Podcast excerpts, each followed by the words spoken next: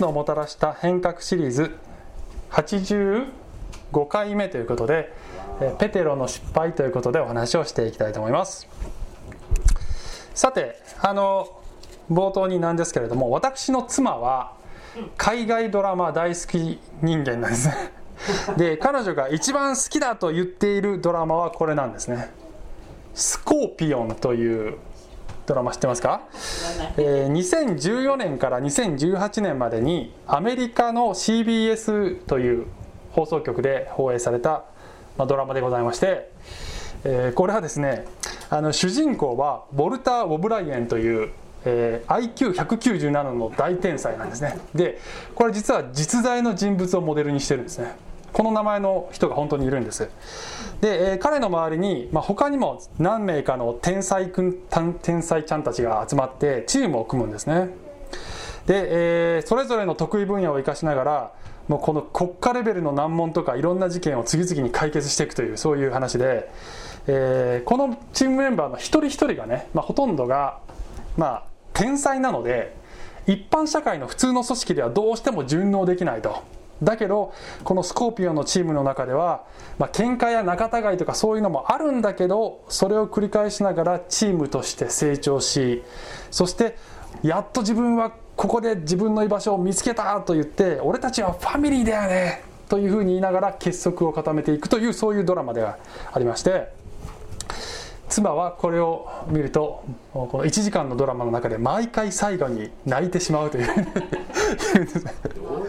でねシーズン1から234と続いていくんですけどあのー、ある日ね私が外出から戻ってきたらね妻が私のところにダダって来て「ちょっとちょっと聞いてよ」と「もうちょっとひどいんだよ」あのさスコーピオンなんだけどさ「ああ何?」っつって。聞いてひどいんだよと。シーズン4まで見た時にその最後があのこのチームの中でね揉め事が起こって仲違いしてチームが分裂するっていうところでシーズン4が終わるんだって。で、えー、当然このシーズン5で元通りになるのかと思いきや視聴率の低迷によりスポンサーが離れてそこでドラマは打ち切りになりましたという。ひどい、えー、チームは一つだよねというそのテーマでずっと続いてきたドラマは妻はそこに感動してたんだけれどもいがみ合ったところで突然ストーリーが終わるというね。で妻はもうこの気持ち一体どうしたらいいのと。もういたたまれない気持ちを、えー、どこにも持っていけず私にぶつけてくるっていうね。そういうことですね。アメリカではこういうことが多々まあ多々じゃないかもしれない。時々ねあるっていうそういう話でした、えー、ところで視聴率すなわちパフォーマンスの良さ。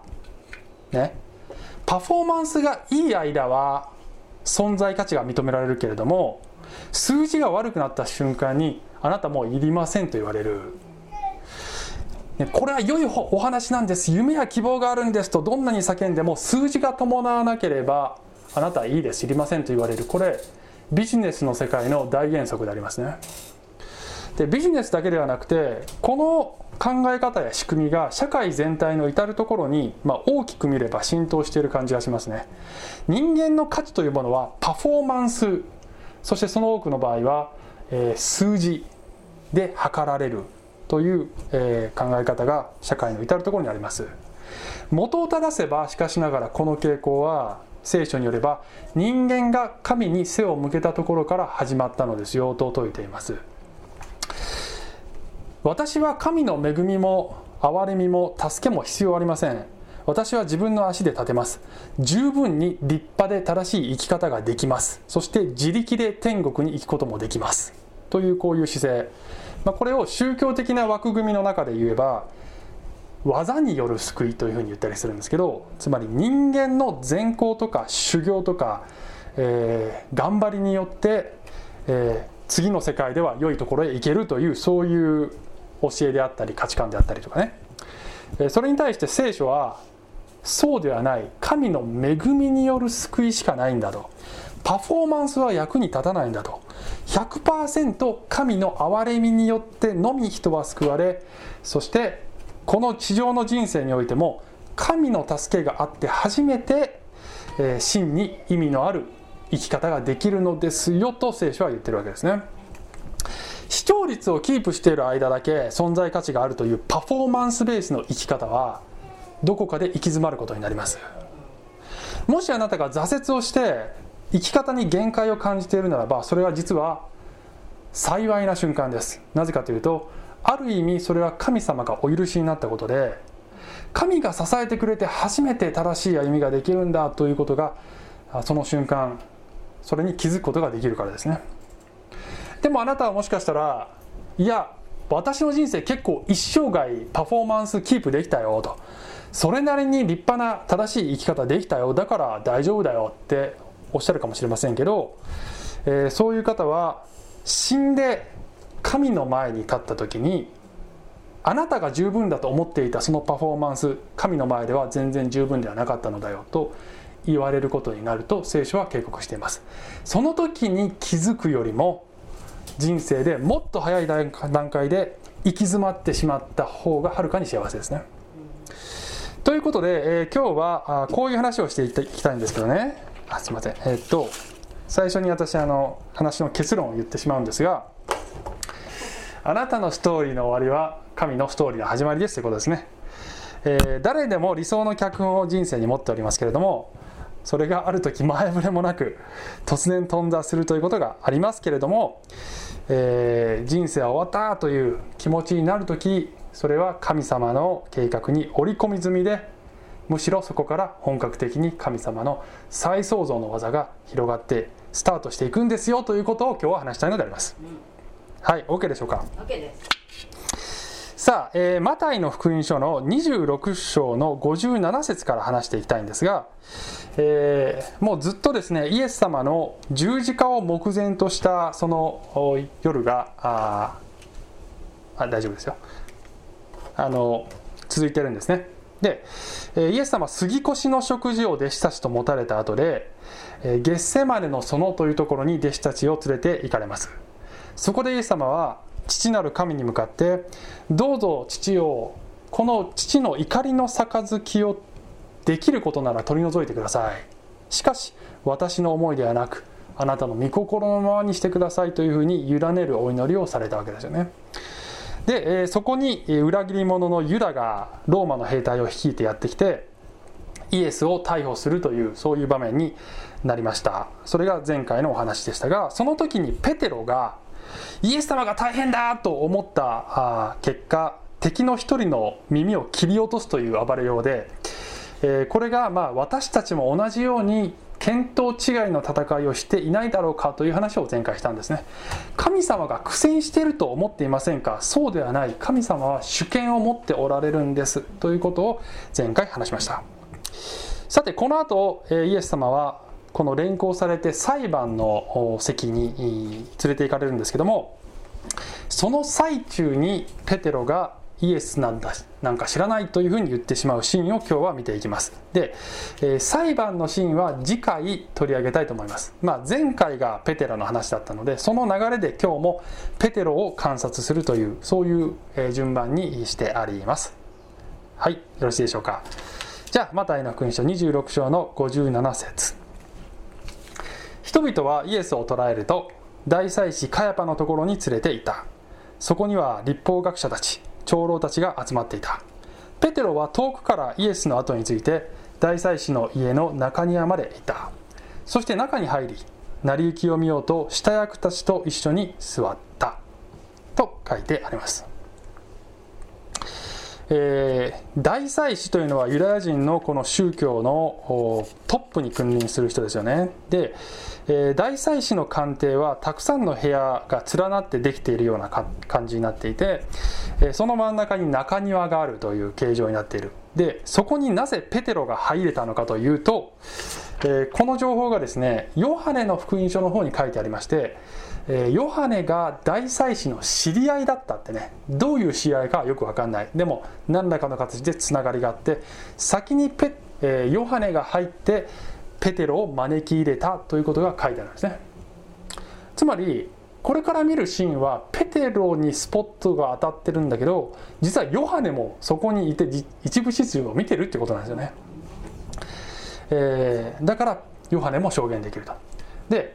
えまあ、でもねヨハネは咎められないんだよね。ペテロだけなんだよ、まあ、それはもしかしたらゲッセマネの園で特にペテロが大暴れしたので、えー、印象が強かったのかもしれない。いずれにしてもこのですね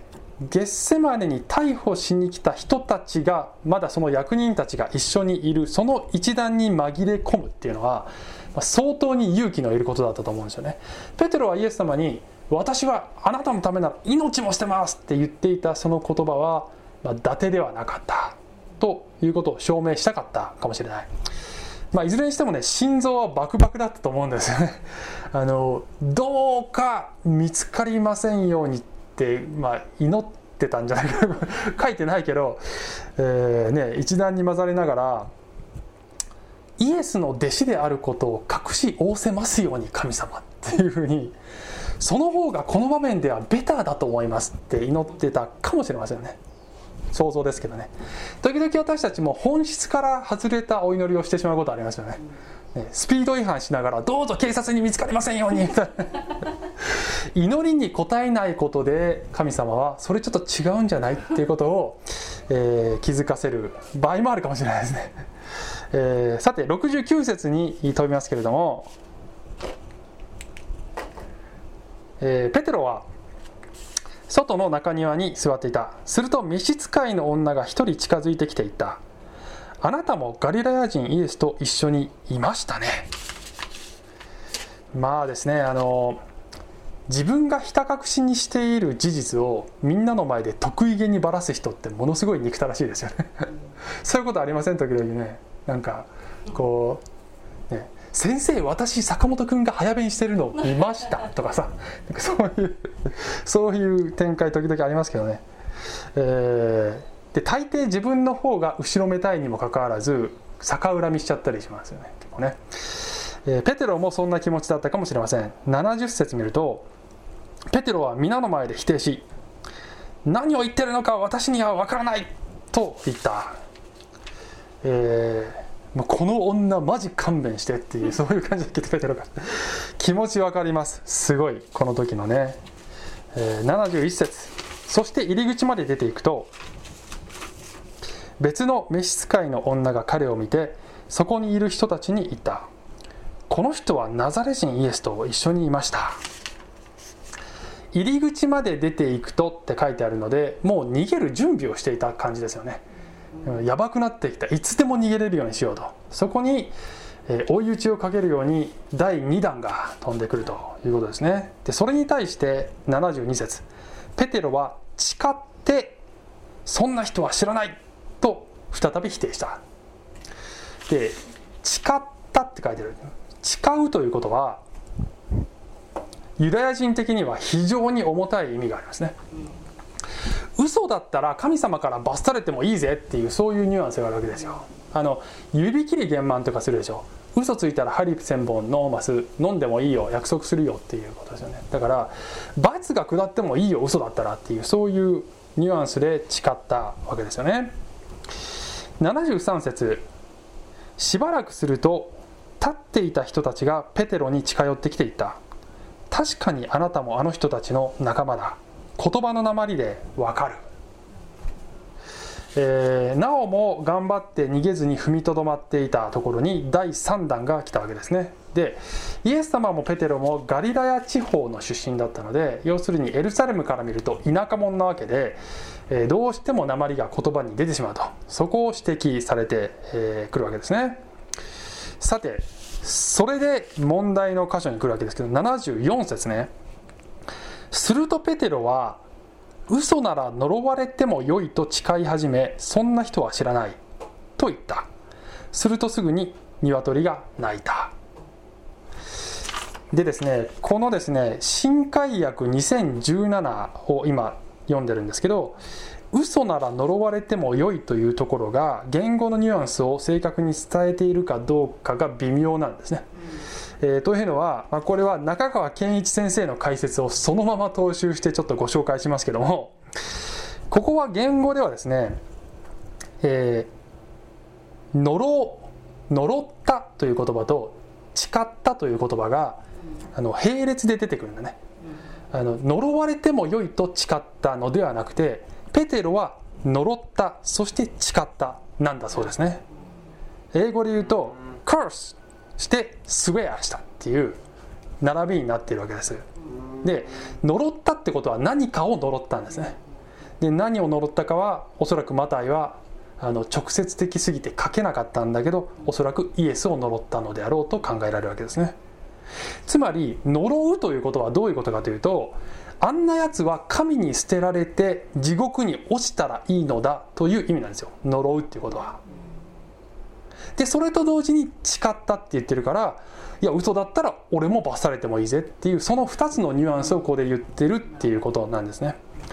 弟子ではないことを証明しようとしてイエスなんか地獄に落ちろ神から呪われろって言ってしまったわけですよ。ここにねものすごい皮肉があると思うんだね。っていうのはイエスは本当に呪われることになるからです。イエスは本当に神から捨てられるんだねこの後ね。でペテロは私がこれが嘘なら呪われても良いと言ったペテロは呪われないんだ。なぜかというとイエスが代わりに呪われるからなんですね。でそのことに後で気づくことになるペテロの人生にはそれによって変革が訪れるんですね。私が呪われる代わりに本当にイエスは呪われたんだ。ということに気づくともう同じ生き方はできなくなってしまうんですね、えー、先に進みます。75節。ペテロは鶏が鳴く前にあなたは三度私を知らないと言います。と言われたイエスの言葉を思い出した。そして外に出て行って激しく泣いた。イエス様は最初から全てを知っていて予告していらっしゃいました。ペテロは「私そんなことしませんよ!」って豪語していましたけどその通りにやってしまうことになりました。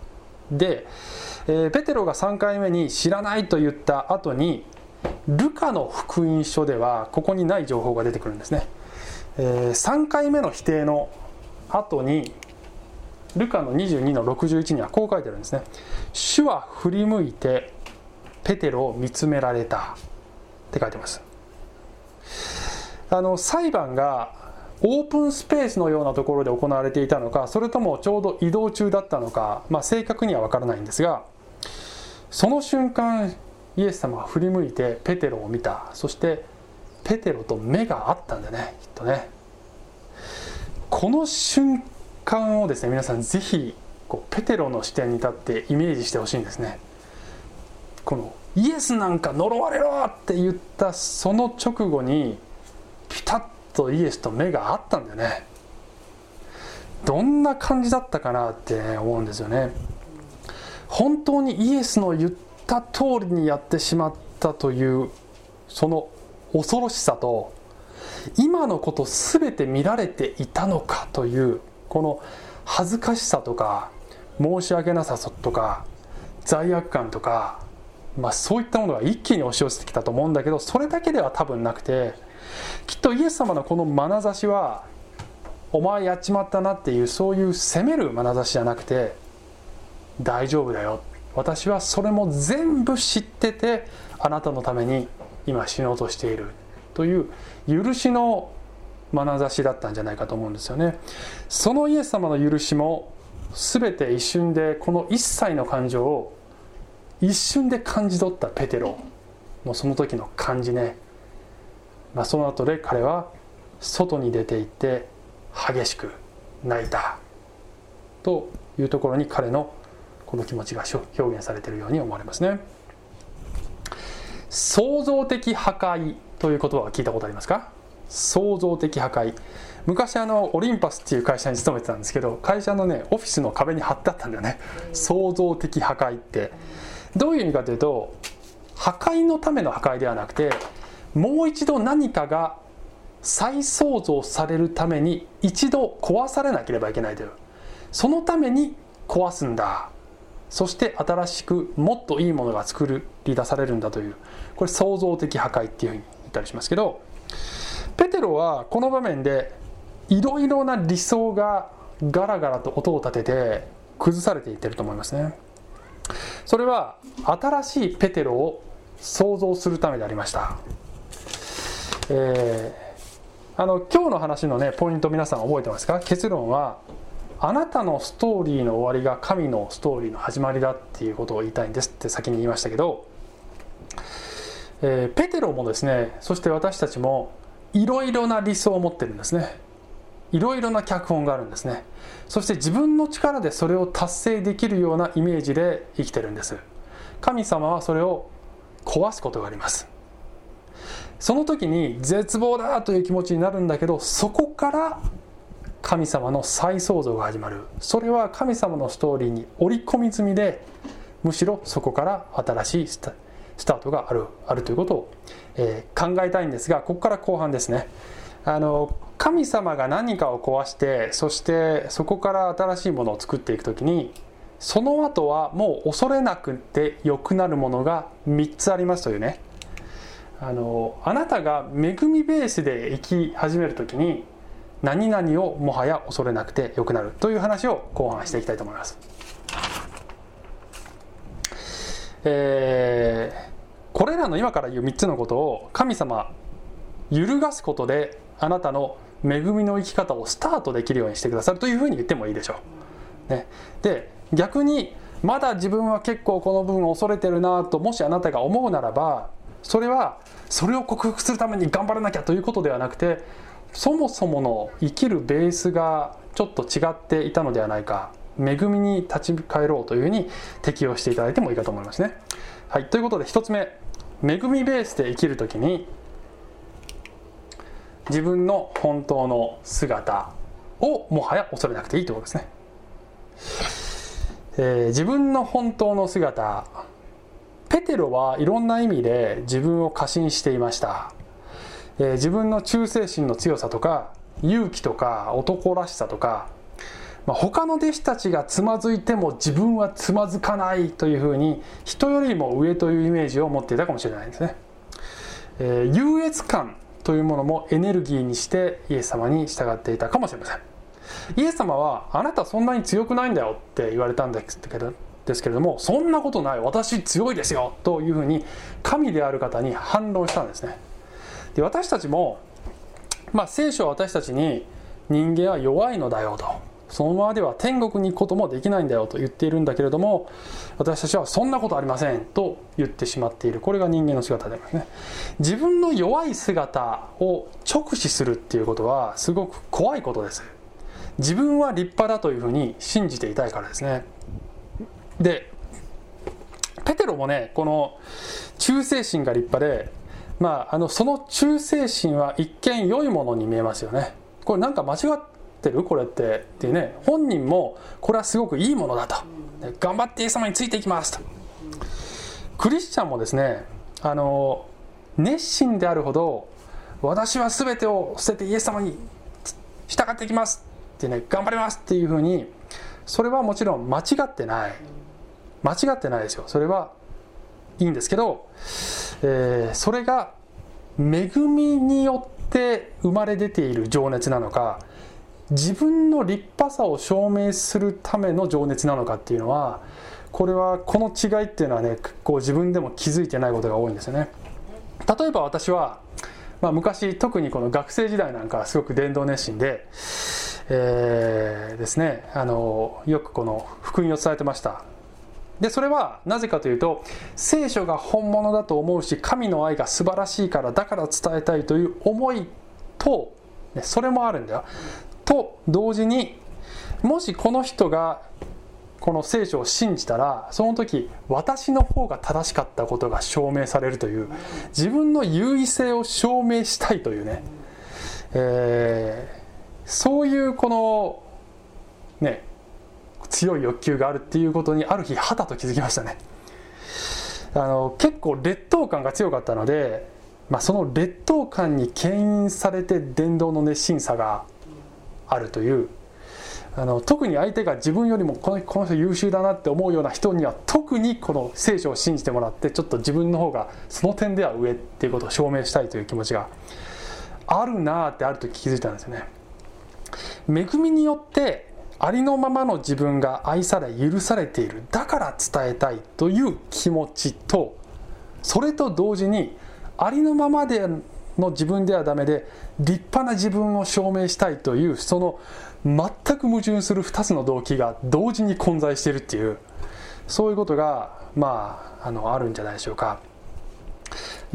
自分の熱心さの動機というものを、まあ、自己吟味するっていうのはすごく大切なことだと思いますね。しかしながら、えー、非常に重要なことは自分のこの醜さとか不純な動機とかに気づいた時にあこんな不純な動機だからもうこのやめようと。神様にお仕えするのも奉仕も伝道ももうこういうのはやめた方がいい動機が不純だからって思うんじゃなくてその愚かさも全部全部ひっくるめてね。ちょうどイエス様がペテルの失敗も最初から計画に織り込み済みであったように私たちの不純さとか足りなさも全部分かってそれも使ってご自分の技を神様は進めていらっしゃるんですね。イエス様がこの愚かさもカバーしてくださってるっていうことを信じてそれでもやっぱり前に進んでいく。それが恵みベースで生きるということの意味だと思うんですね。あのペテロにイエス様は事前にですねこういうふうに言ってましたよね。ルカの22章31節で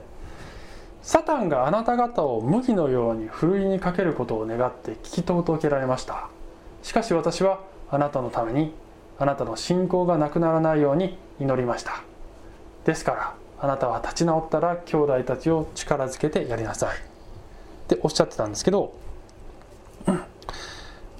まあ、この場面ですね今日扱ってる場面がペテロがふるいにかけられてるシーンなんですよね。でねどの部分がこのふるいの最大のポイントなんだろうって改めて考えてみたんですけどまあ あなたイエス様知ってる知らないよって言ってその瞬間確かにふるいにかけられてると思うんですね。だけど多分神様にとってもサタンに至っても最大の注目ポイントはそこじゃないんだね。そこでペテロがであのつまずくこと失敗すること最初から分かってんだね。そこでうまくいくかどうか見てよじゃないんだね。もう最初からそこね分かってんだね。あのサタンサタンもそこねそこちょろいんだよ多分。問題はその後でペテロが恵みによってイエス様の許しを受け入れてそしてもう一回立ち上がっていくかどうかが多分注目ポイントだったんじゃないかなって思うんですね。でそれができなかったのが実はユダなんですね。ユダは自分の罪の重さに耐えかね耐えかねて自らの命を取ってしまったんです。そうではなくペテロがもう一度恵みで歩き出すかどうかがこのふるいの最大の注目ポイントだったのではないかと、まあ、今回改めてね思ったんですね。そしてイエス様が祈ってくれたからもう一回私はやり直せるんだっていうことが分かった時に恵みベースで生きることがペテロはできるようになったと思うんですね。ちなみに私たちがこのストーリーを知っているのはなぜかというと後に教会のトップになることになるペテロが隠蔽工作をしなかったからですね、えー、自分の愚かしい姿を後にクリスチャンになるこの何億人という人全部に知られてもいいやって隠す必要がなくなっちゃったんですね。彼にとっては。それが怖くなくなったなぜかというと恵みで覆われたからでありますね。それが1つ目のポイント。さあ2つ目ですけども、えー、恵みベースで生きる時他人の評価をもはや恐れなくてよい。ということです。他人の評価すなわち視聴率ですよね。自分を測る数字って怖いじゃないですか。私も何を隠そうもう他人の評価を最も恐れて生きてきた人間ですね。でそれが顕著に出たのが、まあ、時々話しますけど昔会社勤めだった時にあの体を壊して休職しちゃったんですけどね。あの限界まで頑張っちゃったんですね。なぜかというとこいつもう使い物になんねえなダメだなって言われるのがそう思われるのが怖くてもう体壊してんのに限界を超えてもっと頑張んなきゃってやっちゃってもうこう取り返しがつかないぐらいダメージを負ってしまったっていうそういうことがありましたね。それは人の評価が怖かったからですね。ペテロも今日の場面で人を恐れてますね。でちょっと違うパターンにも見えますけど突き詰めると同じことなんですねこれね。私の人生を守っているのは神なのかそれとも人なのかどちらの方がパワーがあるのかという究極の選択をいつも私たちは迫られているんです。えー、ペテロは遠くからイエスについていったってねあの書いてあるんですね。今日の場面でね。あのついていきたいけれどもちょっと今イエスに近寄りすぎるのは危険だというふうにペテロは考えて、えー、遠くから見ながら遠くから見てこのですね人々に混ざって火に当たって温まっているという状態だったんですけど実はこのシーンであの多くの人がとっているイエス様に対する立ち位置を見事に表現してると思います象徴してると思いますね。っていうのはたくさんの人がね、まあ、イエス様はまあまあ信じてるとけど近寄りすぎるのは危険だと思ってるんですね。多くの人が。そしてつかず離れずの距離を保ちながら半分は世の人々と共に体を温めているというそういう立ち位置なんですね。でもこれは本当にあなたを守るのは神であるということを知らぬがゆえの中途半端な立ち位置です。立ち位置です。いざテストが来るとテストが来ますけどねある時。人の目を気にしてイエスを知らないと言ってしまうんじゃないですか。その立ち位置だと、えー、ですが まあ先ほどのポイントと一緒でみんなそういう弱さがある程度あるんですね。私もあなたも人の目が怖くてなんとなく自分の信仰をどっかでごまかしてしまうというそういう失敗を多かれ少なかれすることがあるんじゃないでしょうか。問題は あなたがそういう弱さも失敗も神様の計画にやっぱりそれも織り込み済みなんだと。それも全部分かっていて神様はあなたを召してくれてそしてあなたを用いたいと思ってくれているということが分かるほどに、ね、それが分かるほどに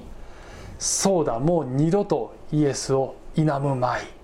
という気持ちにますますなるんですね。でこれが人生で一回起こるんじゃなくていろんな段階を何度も経てそれがあなたの中に形作られていくのであります。イザヤイザヤイザヤ43章の一節にはこういう言葉ありますね。すいません。だが今主はこう言われる。ヤコブよあなたを創造した方イスラエルよ。あなたを形作った方が。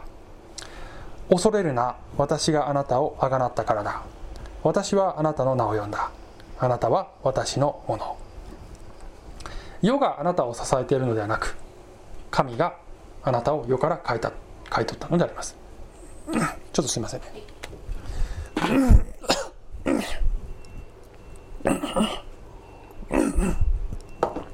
すいません。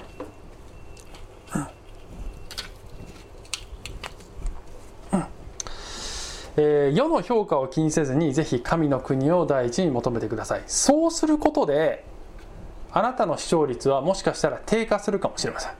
そういうこともあるでしょう。でも神がその時はあなたを守られます。はい、それが2つ目のポイントでした。さあ3つ目ですけど、ね、恵みベースで生きる時、えー、理想的でないストーリー展開をもはや恐れなくてよいということですね。で ここら辺ちょっと言葉が長くなりましたけど。ね。あのまあ、1つ目と2つ目がね揺るがされると3つ目も揺るがされるんですよ、ね、あの理想的でない自分の姿が出てきてそして理想的でない他人の評価になってきたら当然ストーリーは理想的じゃない展開になってくるんですよねでもそれが崩れても恐れなくて良いということを知ってくださいということですねペテロも自分の理想のストーリーがあったんですよねイエス様これから王様になってローマをぶっ倒してそしてその隣で自分は勇敢に戦ってイエス様から「よくやった!」って言われてそして、えー、自分は一番偉い大臣になるのだという美しいストーリーを彼は持っていたほんの数時間前までは限りなくそれが現実に近づいてるっていう意識でついてきたんだね。あまりにも突然に、えー、それが崩壊するんですよ。そしてペテロは俺の理想のストーリー壊れたもうおしまいだときっと思ったに違いない。でもその瞬間に神様は彼を本物の勇者に再創造していくための新しいストーリーを始めてたんですよ。神様があなたを本当に用いたいと思ったら時にあなたのストーリーを壊すことがありますね必ずいつもそうなるってわけではありません。でも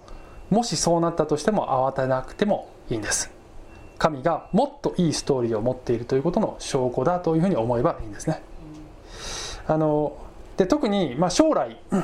えー、にいろんな夢を持っている方々ね。若い方々は特にですけどあのあなたの夢と壊れますよって宣告してるわけじゃないから 気をつけてくださいね。あのさっきのオリーブさんの特別賛美でも「夢は叶えるためにあるじゃない」ってね「諦めなくていいじゃない」って歌ってたその通りじゃないですか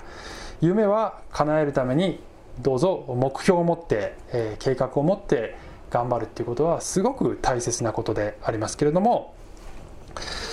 ぜひその夢を神様の手の中に、えー、乗せてください。あのこういう言葉がありますね。詩編30 7-5あなたの道を主に委ねよ主に信頼せよ主が成し遂げてくださる。神様が与えてくださった夢なのかもしれない。だから神が実現に至らせてくださるかもしれません。もちろんです。でも人生にはあの全ての夢が必ず叶うというわけではない。どちらでもどうぞ私の人生にを通して神の栄光が現れますようにとそれがあなたの最大の夢になっていくことを神様が願っておられます。もしあなたの持っている理想通りの夢が壊れたらもう一つのもっと素晴らしい夢を神様は与えてくださいます。ですから、えー、あなたの夢を神様の手に委ねてそして進んでください、ね、それも言っておきたいと思います。さあ最後にちょっとね紹介したい、えー、お話がございまして。あのー、ちょっとこの話ねもう本当したいんですよね。あのー、このこのこの本はですね「果てしない物語」ミハエル・エンデ作ですね。読んだことありますか？はい。ある方いらっしゃいますね、えー、映画にするとネバーエンディングストーリーですね。はい。えー、映画ではこの話の前半部分主に前半部分が描かれてます。本が書かれたのは1979年。41年前です。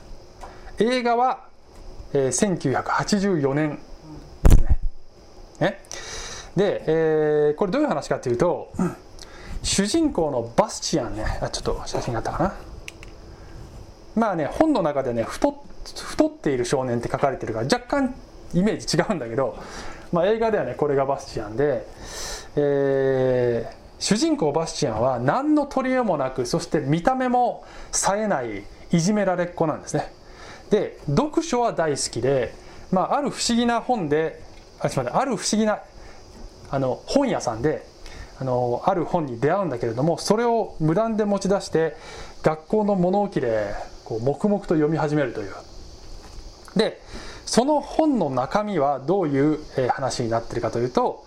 ファンタージェンという不思議な世界がそこに広がっている、まあ、人間ではないいろいろな種族や生き物がいっぱいいるという不思議な世界なんですね。でところがこのファンタージェンという世界は、ね、これはバッシアンが読んでる本の中身の話だよ。ファンタージェンという世界は、えーまあ、危機が迫っている。至る所がどんどん破壊されてなんか得体の知れない空洞ができたりいろんな人が行方不明になったりするという現象がどんどん起きている。これが虚無と呼ばれるんだけども虚無がこのファンタジェンを壊しているということでその謎を解くために勇者アトレイユが建てられてこの映画ではこの右のね少年なんですけど勇者アトレイユがこの謎を解く探索の旅に出ると、ね、そういう話です。いろいろな危険とか関門をくぐり抜けた末にこのアトレイユが、えー、発見したのは、まあ、この虚無という破壊は本の外の人間の世界の人間たちが夢や希望をなくして虚しさに襲われているからこのファンタージェンが壊れるんだということが分かり人間の世界から子供を連れてきて救ってもらわなければいけないんだっていうことが分かった。分かった。で長い話を短くすればこの本を読んでいるバッシアンがこの映画の終盤で、えー、本の中のファンタージェに飛び込んでその世界を、まあ、彼のいろんなイマジネーションや願い事で救うというのが、まあ、映画で描かれている前半部分なんですね。ねでえー、っと私このこの映画をね昔見てむちゃくちゃ好きで むちゃくちゃ好きだったんですよ。ところがね大人になってからものすごい残念なニュースを聞くんですね。っていうのは原作者のミヒャエル・エンデがこの映画原作と違うということで映画会社を相手に裁判を起こすという。で、えー、特に映画の最後の場面でバスチアンが竜の背中に乗って現実世界に戻ってきていじめっ子たちに仕返しをするっていうシーンが入るんだけどこれがもうこの本の意図と全く逆だということで、えー、訴えるんですね。全くこう夢のない話になってきたわけこの現実では。でねあのー、まあ、すごいこれ残念でちょうどこの冒頭で話したスコーピオンの一件で妻が感じたのと同じような感じでもうなんかもうもうすぐせっかく好きだったのにみたいな あのいたたまれない気持ちになったんですけど あの映画で描かれている前半部分ってすごく理想的な形でね話がちょうどよく完結するんだよね確かにね。ところが原作者に言わせると本当に伝えたいことはその後に書かれてあるんだっていうことなんですよ。であのじゃあその後半はどうなってるかというとねそれちょっとご紹介したいんですけどその後半はね、まあ、バスチアンがファンタージェンに入ってきてその世界を確かに救うんだ一旦。救うんだけどバスチアンがどんどん堕落していくっていう話のねバスチアンの成長物語としての色合いが濃くなってくるんです、えー、ファンタージェンに入ったバスチアンは女王様からアウリンというこの2匹の蛇が連なったメダルをもらうんですね。これこの絵ではこのアトレイユがかけてるんですけどこの後でバッシアンがそれをもらうんですね後半では。でこのアウリンというメダルの力で何でも願いが叶うと。でまず彼はこの冴えなかった見た目を変えてすごくかっこいい姿になってしかもファンタージェン1強いもう超スーパーマンみたいな強い人にまずなるんだね。でしかも彼が口で語ったことはもうそのままファンタージェンで本当に実現していくというすごい力を持ってしまうんですね。で、えー、憧れのアトレイユともこの世界で後で出会って2人の間に友情が築かれていって一見すごくいい感じで進むんだけどだんだんとバスチアンが傲慢になってきてしかもみんなからちやほやされるもんだからもうなんかどんどん嫌なやつになっていくっていうねものすごい残念な展開がこう続いていくんです。でアトレイユがバッシアンそのねメダル外した方がいいかもってねそれもしかして君にいい良くない影響を実は与えてるんじゃないのって言うんだけど冗談じゃないこれ何でも、ね、願いが叶うメダルだって言って反発して友情にひびが入るんですね。でそうこうするうちに、まあ、このファンタージェンを作り直していく作業もなんかうまくいかない。美しいものとして作った生き物がなんかすごい気持ち悪い生き物になってしまったり誰かを助けようとしたら別の誰かを不幸にしてしまったりなんか自分に対する反対勢力とかも起こったりしてなんかうまく収めることができないと。それでも力で制圧してあのバッシアンはこのファンタージェンの帝王になろうとするんだね独裁者になろうとしてあのするんですよ。でそこにあの帝王になろうとしているバッシアンに親友であったはずのアトレイユが軍勢を率いて反乱を起こすんですね。もう前半からは全く想像つかない展開になっていくわけこれ。そしてですねアトレイユが反乱を起こすんだけどでもそれは実はバスチアンを救うためなんですね。バスチアンそのメダルを汚しなさいと言ってでもバスチアンはそのアトレイユを自分の剣で胸を貫いてしまうんだね。でねアトレイユはまあギリギリ死なずにあの生き延びるんですけどね。でもこれをきっかけにして帝国の野望が崩壊してバッシアンはボロボロの状態になって落ちぶれてそしてこの放浪の旅に出るんですけどその時自分の愚かさに気づいて自分はいろんな願いを叶えてきたけれども本当に願っていることは何なのだろうか。そうだ。自分は人を愛することを本当に願っているんだということに気づくんですね、そして、え、その願いを叶える命の水というものを探す旅に出かけるっていう話になってくるんですよ。でねまあざっくり本当に言っちゃってますけどね。しかしその探索の途中でもう終盤でね彼はまあ雪が一面に広がっている大雪原のど真ん中でもう精魂突き果ててもうダメだという絶望的な状態になってしまうんですね。でその時バッシアンの目の前に現れるのがアトレイユでそのアトレイユの前にバッシアンはメダルを取って雪の上に置くというシーンがあるんですね。そしたらその周りの情景が突然に変わってそこに命の水が現れるっていう、まあ、ざっくりとそういうことなんですけど、その水を飲んだ時バッシャンは元の全然かっこよくも美しくもない自分の姿に戻ってそうだ自分はこれでいいんだこれがいいんだというふうにありのままの自分を愛することができそして現実世界に戻っていくという話なんですよ すごいざっくり言いましたけどね。でね映画で描かれている前半部分の理想的な結末の後に本当に作者が言いたいことが出てくるわけですね。そこにはバスチアンの傲慢と挫折とそして再創造が描かれてるんです。これねペテロに起こったことと同じパターンなんですね。そしてそれがあなたにも起こるパターンなんです。あの何でも願いが叶うメダルを私たちは握りしめていたいんです。私の国の帝王になりたいんです。そして私の国は私が救えるという救い主になりたいんですね。パフォーマンスで。けれどもそれに挫折する時にその時私たちはそのメダルを手放して私を救うために命を懸けてくれた方。だけど私が突き刺してしまった方だけど生き返って私の目の前に現れてくださったその方の前にそのメダルを明け渡すんです。そしたら世界が変わって強くも美しくもない自分の姿を改めて愛することができてありのままの自分で歩み始めることができるんですね、えー、それが神様の永遠に続く果てしない物語のねあのスタートなんですね、えー、あなたもそういうところを通るかもしれません。